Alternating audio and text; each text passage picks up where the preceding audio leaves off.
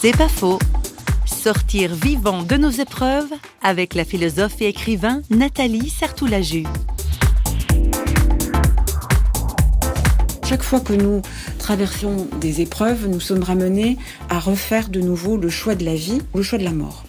Choisir la mort, je ne dirais pas que c'est la solution de facilité, mais disons que on sait où l'on va.